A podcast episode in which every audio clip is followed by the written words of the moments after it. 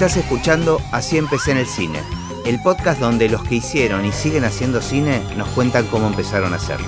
Hoy nos visita Amparo Noguera. Si te parece, empecemos con, la primera pregunta común a todos los invitados, que es, ¿tenés noción en qué momento registraste el cine o, apareció el cine en tu infancia?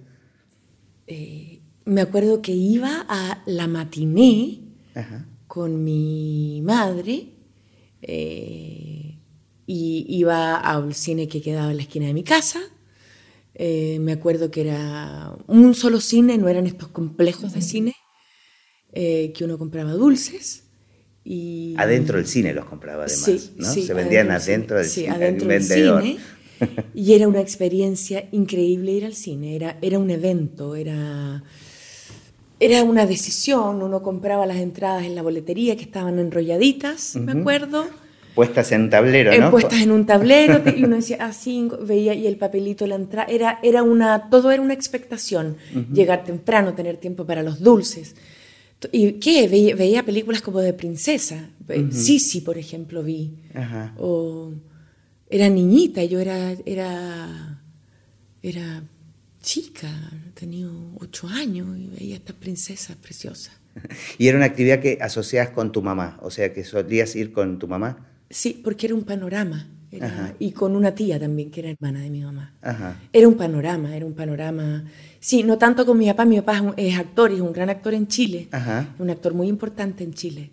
Eh, pero no, porque seguramente él estaba trabajando. Entonces, claro. yo iba con mi mamá o de repente iba con la, señora que trabajaba en mi casa, la del aseo, que también era la persona que nos crió a nosotros. En Chile se usaba mucho eso, eh, hasta hace un tiempo atrás. Y también iba con, e, con ella y era, era mucho más entretenido que ir con mi mamá, porque era ir como... y eran más, más pares, ¿no? Como... Más pares, y sí. Pues otro tipo de autoridad. Otro tipo de autoridad. Yo pensaba que la podía manipular más que mi mamá, pero no era así. Pero, pero era muy bonito, sí, era un panorama impresionante. Ajá. Y sí, ver la pantalla, y me daba mucha rabia cuando tenía que leer abajo, eso no me gustaba, no entendía por qué aparecían letras. Pero las películas, a pesar de que estaban en español, digamos, eh, estaban subtituladas o... Yo no sé por qué ah. tengo el recuerdo de letras, porque yo no creo que haya sabido leer tan rápido como para seguir listo. ahí hay una confusión. Claro. Pero me acuerdo que las letras me molestaban, porque había letras que era lo que yo leía, en qué idioma lo escuchaba, no sé. ¿Y tu mamá también estaba relacionado con, el, mundo artístico? Sí, sí, mi mamá era, era, mi mamá ya murió hace 17 años atrás. Em, estaba relacionada con el mundo de televisión y de teatro, era productora. Ajá. Sí. Ah, o sea que te criaste en, bambalinas, digamos. Sí, sí, me crié mucho en bambalinas y me crié mucho en, en los teatros o en canales de televisión.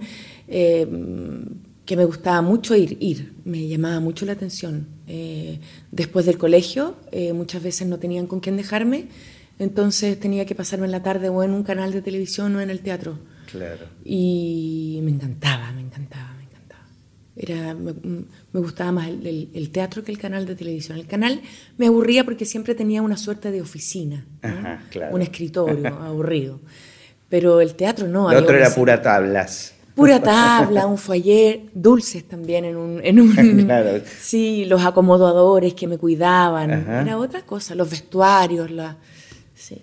O sea, prácticamente entonces no tuviste escapatoria, digamos. Como... La verdad es que no tuve escapatoria. No, Por suerte, ¿no? Por suerte, en realidad, sí, sí. ¿Pensaste en, alguna, en algún momento alguna otra opción? Como... Sí, pensé, pero como para porque había que tener una mente más amplia, pero que era eh, psicología, periodismo. Claro, siempre muy relacionado a lo humanístico de alguna manera. pero eran cosas que no, no, no. No, no caminaron. ¿Y cómo, fue tu formación después? Yo entré en... Justo eh, cuando yo entré a, a la universidad, de partida, hay que ser honesta, yo no tenía un gran puntaje en la prueba de aptitud académica que era en esa época, que era no sé, como el bachillerato que le llaman. Eh, sí, secundaria, decimos. Secundaria. Sí, Entonces tenía poco, poco puntaje para entrar a la universidad, pero además no habría podido entrar porque por razones políticas, eh, eso era dictadura cerrada, eh, habían cerrado la Universidad Católica, donde estaba la mejor escuela de teatro, em, por problemas políticos, entonces la escuela se abría un año por medio, entonces justo en ese año yo no podía, Ah. era como para separar, digamos, para no crear... eh, Comunidad. comunidad, Ah, claro, era, la manera de deshacer eh, las cosas. ¿no? Pero había igual otra movida teatral o actoral. Sí, este, siempre, No, pero no- no dependiente de la universidad, digamos. Claro, en, en- sí, se hacían muchos movimientos, eran los mo- movimientos teatrales más fuertes en Chile. Ajá. Eh, habían, se hacían fiestas con, que eran medias clandestinas con muchos actores, donde yo iba, por supuesto. Estaba estudiando, pero igual iba. eh, que llegaban siempre lo- los carabineros. eh, uno tenía que ir eh, más que con cigarros o con lo que tú quisieras ingerir, con tu carnet de identidad. Eso era fundamental porque si no lo tenías, podías Ah. que no, no volvieras más a tu casa. Así que había, Claro. claro. Eh, Y vos durante, este, no me acuerdo cómo le decían, la secundaria, digamos, mientras eras estudiante. eh, Universita- eh, estudio universitario. Ah, ya, y ahí entré donde un director que se llama Gustavo Mesa, que mi padre me lo, me lo aconsejó, que entrara ahí, y entré que era un instituto, digamos, no universitario, sino que una escuela de teatro independiente. Ujú. Y ahí me formé. Y esto lo hacías eh, después de la secundaria, digamos, pero Claro. has- hasta, digamos, los 18 años no, no habías participado actuando. No, no, no. Nada, a pesar de que tus padres... En el colegio, en el colegio. Ajá. Pero a pesar de que tus padres están en el medio, No. no había una tentación de meterte en algún... Me gustaba mucho. Yo, para mí ir al teatro era, era un vértigo. Para mí ver el escenario era realmente... Era un, un vértigo, era impresionante. Ante- el momento antes de que empezara la obra, cuando estaba la escenografía puesta y pero vacía, Ajá. cuando no estaba habitada, hasta el día de hoy me, pro- me produce un- una curiosidad cuando entro a una sala y veo una silla, Claro. o una mesa o una lámpara. ¿Qué va a pasar aquí, no? ¿Qué va a pasar aquí? Ajá. Y eso me pasaba cuando era chica también. Y después de las funciones me subía al escenario, tomaba todas las cosas, Ajá. tomaba los vestuarios. eh, O sea, era un ámbito ya natural para vos. y que me atraía mucho, los actores me gustaban mucho. Pero no, no existió la tentación de tus padres de meterte como niña. No, no, nada. No. No, nada. Ajá. No. Interesante eso, porque suele pasar, digamos, Sí. gente que está en el medio, que ya mete a sus hijos si les gusta. No. Para nada. Ajá. No, para nada. Fue una noticia que yo les di a ellos. ¿Cuál fue la noticia? ¿Cómo fue? Que iba a estudiar teatro. Ah, Y me dijeron, perfecto. No, ellos siempre han sido, mi padre todavía está, está vivo. eh, siempre he tenido un apoyo enorme de, de ellos, un respeto por mis decisiones muy grande Y tu carrera empezó por el teatro, por el teatro. antes que el cine. Antes que la televisión. Ah, porque es, fue, fue importante en la tele también. He hecho mucha televisión en Chile. Ajá. Soy una actriz de teleseries en Chile, em, que es lo que me ha permitido vivir y hacer el teatro que quiero hacer. Ajá. Y hago mucho teatro, mucho teatro. Y cine también. Hago las tres cosas bastante, Ajá. pero yo creo que para mí, si me dices con qué te identifica, bueno, la televisión es algo que a mí me gusta, me interesa, pero no es mi, lo que me moviliza tanto interiormente. Ajá. Sí, para mí es el teatro, digamos. En general para los actores es así, Sí, ¿no? Es como que el sí. teatro es de los actores, el cine de los directores. Y lo odio también, el teatro. me agota. Quiero claro, hay que poner el cuerpo, ¿no? Oh, el día que tengo función digo, ojalá que caiga un rayo y esto no ocurra. ¿Te suele suceder eh, el pánico escénico antes de...? No, no es pánico, es Ajá. a- a cansancio. Ajá, cansancio. Antes era pánico, ahora para los estrenos sí. Claro. Ahora me da una suerte de cansancio como no querer estar ahí, que yo creo que es pánico. Y es una energía que cambia en cuanto comenzás. Inmediat- inmediatamente, inmediatamente. Eso es mágico, ¿no? Es muy Sí, misterioso. pero llegar al teatro, eh, todos esos actores dicen que rico, tengo función. Para mí el día es tan lindo cuando tengo función. Yo digo, uy, para mí no. Ajá. es como subir una montaña. ¿Ah? Entonces no sé si yo me equivoqué de profesión o los otros están mintiendo. Bueno, seguramente la sensación cuando terminás... este, Es maravilloso. Claro, Es bueno. de utilidad, de, eh, me siento 20 años más joven, me siento útil, podría subir, podría hacer otra función inmediatamente. eh, Claro. sí. Bueno, y volviendo a- al- al centro del podcast, que es el cine, digamos, de Sí, alguna sí. manera, ¿cuán- ¿en qué momento apareció la primera película? Era muy, muy chica. Ajá. Estaba eh, recién saliendo de la escuela de teatro. Se llamaba El ciclista de San Cristóbal, con un director alemán mm. que nunca olvidaré su nombre, que se llama Peter Lilienthal. Era un cuento de Antonio Scarmeta, y no me acuerdo más. Yo me acuerdo que yo vendí un pollo. Era un personaje secundario. Muy secundario. Y yo vendí un pollo. Listo. Y eso era. Y estaba, pero sí ya... Pero querías, tenías ganas de hacer Era un este mundo, para mí era un mundo. Todo era un mundo. Todo era un mundo. Cine, trabajar una obra de teatro con un actor mayor que yo, eh, un mundo. Era impresionante. Ir descubriendo cada, cada pasito nuevo. Y después de, esa película, eh, ¿vinieron otras? Sí, vinieron otras, pero no tan... Eh, vinieron regularmente, ¿no? He hecho muchas películas, pero eh, películas donde yo haya tenido participaciones como protagónicas no han sido tantas. Ha sido con Rodrigo Sepúlveda, Un ladrón y su mujer, em, Padre Nuestro, Aurora. Em, con Pablo Larraín también he trabajado mucho, eh, algunos papeles muy pequeños, otros, otros más secundarios pero más importantes. De cualquier manera, me imagino que para, para cualquier actor de raza, por decirlo de alguna manera, me parece que tal vez más que la importancia del papel es es el, el, personaje en sí mismo, ¿no? El personaje en sí mismo, este, O la historia que se esté contando, o el director. sí, a mí el director es a mí hay directores, claro, que a mí José Luis Torres Leiva, que me llama por esta película, yo no, no, no me planteo nada, yo solo Lo que sea, voy. Voy, claro. Y me pasa eso con La Raíz, me pasa con Sebastián Lelio, que también hice, eh, con Rodrigo Sepúlveda. Son, son directores que yo voy, que digo, por supuesto, cuando me han llamado no, no se me ocurre decir, sabes que no me gusta este personaje. Claro. No, no, no, es un aporte para mí, no. Ajá. Sí. ¿Y, sentís que alguna película fue un cambio importante para vos? ¿O en alguna tuviste un mayor aprendizaje? Honesta. Ajá. Sí, en Vendrá la muerte tuve un, aprendizaje em, personal. Ajá. Mm, no te podría decir qué, pero cierta paz, eh, cierta... no sé qué, pero cierta calma en algún punto. Ajá, que, te la, eh, que te la dio. El rodaje y la película, y entender de lo que yo estaba hablando en esa película. Ajá. Interesante. Sí. Pero una cosa muy personal, ¿eh? O sea. Mm, sí. ¿Y qué sentís que em, que aprendiste o que pudiste llevar, de, porque son universos realmente, y, sobre todo en, su, en, su, factura, eh, muy distintos, la televisión, el teatro mm. este, y el cine. ¿Qué sentís que te sirvió de todo lo que aprendiste en la tele y en el teatro a la hora de hacer cine?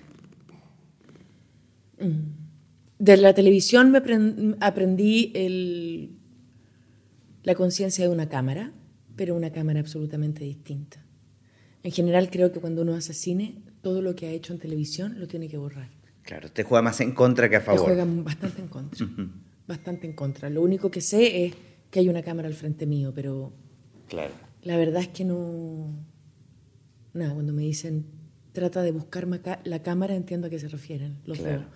Pero no tienen más en común que una cosa, ni siquiera técnica, mucho menos que técnico.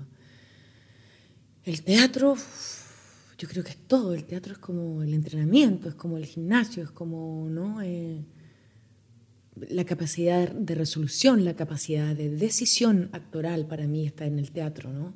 Uno como actor decide todo el tiempo, toma miles de decisiones por segundo. Incluso repitiendo Incluso una misma historia, son decisiones, decisiones, miro, no miro, cuántos segundos, pongo el ojo aquí, lo pongo el ojo allá, le toco la mejilla, no se la toco. O sea, son decisiones eh, enormes, porque hay que ficcionar, digo, o sea, está ficcionado, un cotidiano que está absolutamente ficcionado. Entonces, y además uno tiene que estar ahí, pero con algo que está ficcionado igual, entonces es una mezcla muy rara, ¿no? Es una presencia, eh, es como un presente, es algo que sucede, pero que no sucede a la vez. Mm, es muy raro, claro. Entonces creo que el teatro da esa fuerza y esa energía. ¿Y ser hija de un actor, sentís que te, tuviste algún aprendizaje en relación a, tu padre? Yo me imagino que sí, porque yo trabajo mucho con él em, también. me gusta mucho su trabajo. Mi padre se llama Héctor Noguera, todo esto.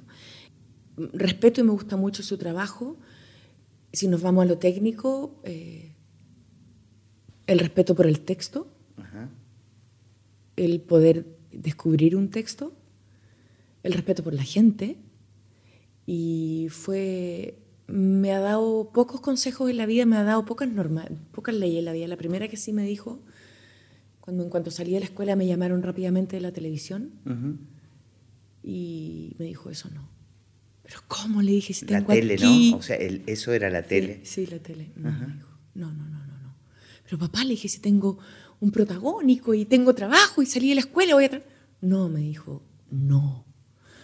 Tres obras de teatro mínimo en el cuerpo antes de. Antes de televisión. En, ese momento no existía tanto cine. Claro, claro. Entonces, pero mínimo, me dijo. Y después cuando me llamó Alfredo Castro a, formar parte de su compañía, el Teatro La Memoria, yo también estaba empezando como actriz y también mi padre me dijo, con él, sí o sí. Ah, y, o sea, usaste, lo usaste como consejero, tal vez más de carrera no, él se me, se me ponía, me decía, me dio tres clave, así me dijo, para acá, para acá y para acá. Para allá, no, todavía. Qué bueno. Y yo era una niña joven y se lo agradezco porque creo que cuando uno empieza con la televisión como primera experiencia, es difícil después entender el teatro, la dificultad del teatro económica, de comodidad, de la falta de popularidad que tiene, la falta de devolución que tiene en ciertos casos. ¿Cómo, cómo está haciendo con el, tema del teatro en Chile? ¿Va gente joven? ¿Hay un, un consumo de gente joven de teatro? Sí.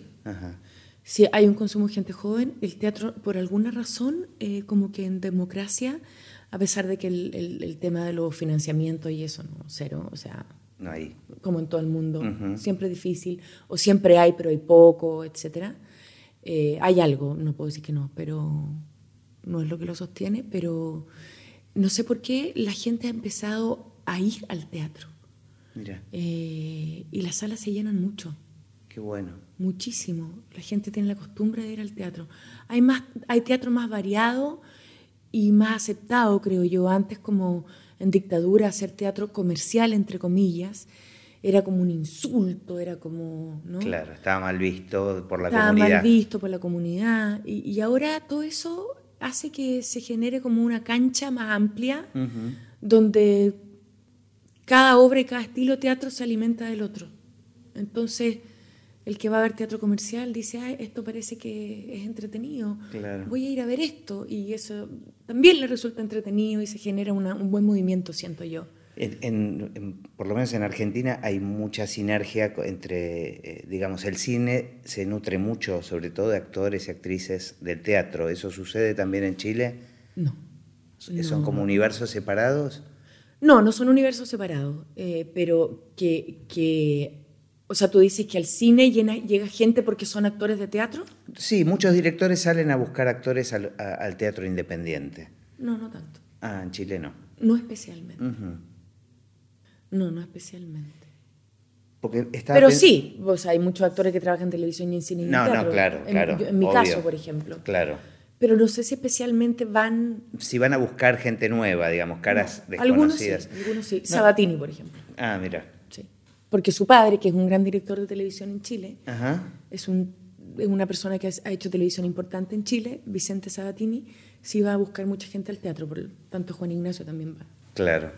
Estaba pensando ahora eh, eh, en este consejo de tu padre y del, digamos, de los mundillos que se, evitan a veces, ¿no? Con la, pero la televisión en particular, creo que de los tres medios que estamos hablando, es el que más está cambiando, sobre todo en todo lo que es el mundo de la ficción porque digamos ahora. claro digamos ahora las series ya empiezan a ser on demand o por streaming este, Y, la televisión se está transformando digamos la televisión en vivo pero para la ficción ya no hay tanto lugar digamos no eh, o, sea tal vez ese, ese consejo de tu padre no sé no sé si sería muy aplicable este, ahora, ¿no? No sería aplicable. No sería aplicable, porque por lo que tú dices, porque la gente que está haciendo serie y cine y es muy distinto. Claro. No sería aplicable. ¿Cómo te llevas con el universo de las series? Bien, eh, me ha costado, porque como he hecho mucha televisión en Chile, eh, he tenido contratos anuales que ya no corren, que son malos por un lado porque no tengo tanta seguridad. Eh, ni laboral ni económica, pero sí tengo posibilidad de elegir. Entonces ahora recién estoy empezando a meterme, me, me, llamaban, me llamaban mucho a series, pero como tenía la famosa exclusividad con los canales, claro. Si el canal, si la serie era para el canal que yo trabajaba funcionaba, si no, no, generalmente no funcionaban y Así que he hecho algunas, pero ahora voy a comenzar a hacer una del Sename. Porque me imagino que, digamos, técnicamente es como un intermedio entre lo que era antes hacer ficción en televisión y hacer cine, ¿no? Esto es, digamos, no sé cómo, cómo lo vive una actriz. No, yo creo que. Eh, yo creo que las series se parecen bastante al cine. Claro, está más cerca del cine. Sí, en cuanto al rodaje, creo yo. Probablemente no así eh, en los guiones, ¿no?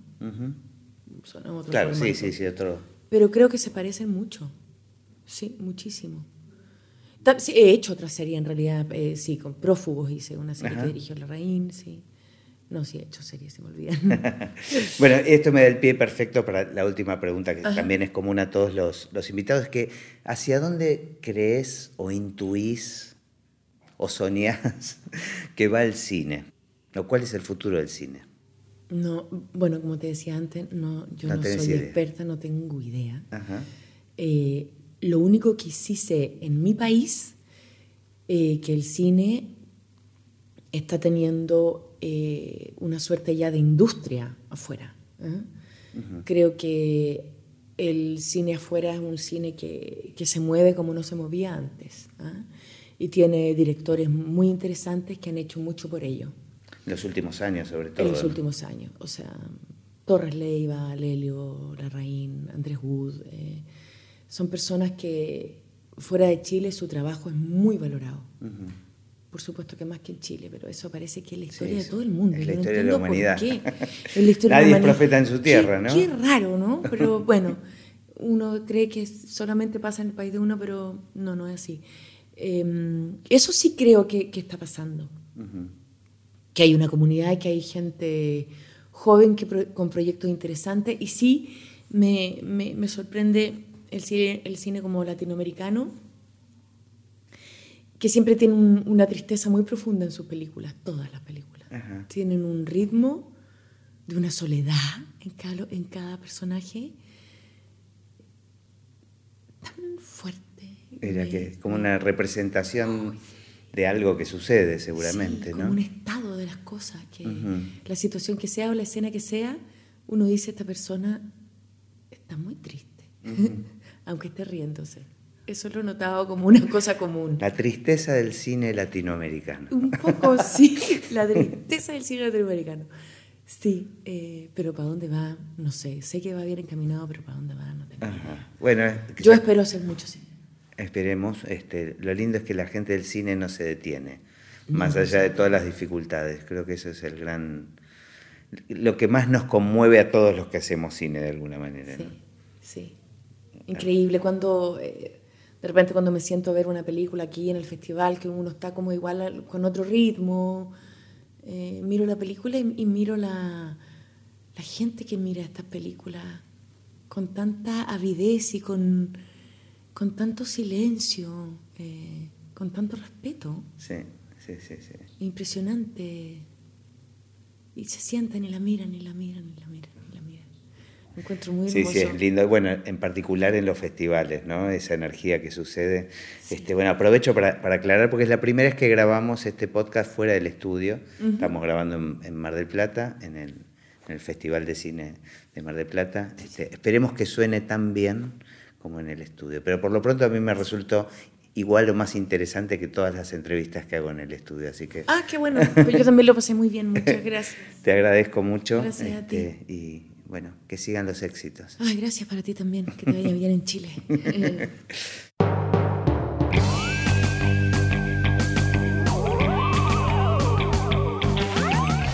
Y así terminó esta conversación de Así empecé en el cine. Mi nombre es Gustavo Pomeranek y espero que la hayan disfrutado al menos un poco de todo lo que disfruté yo.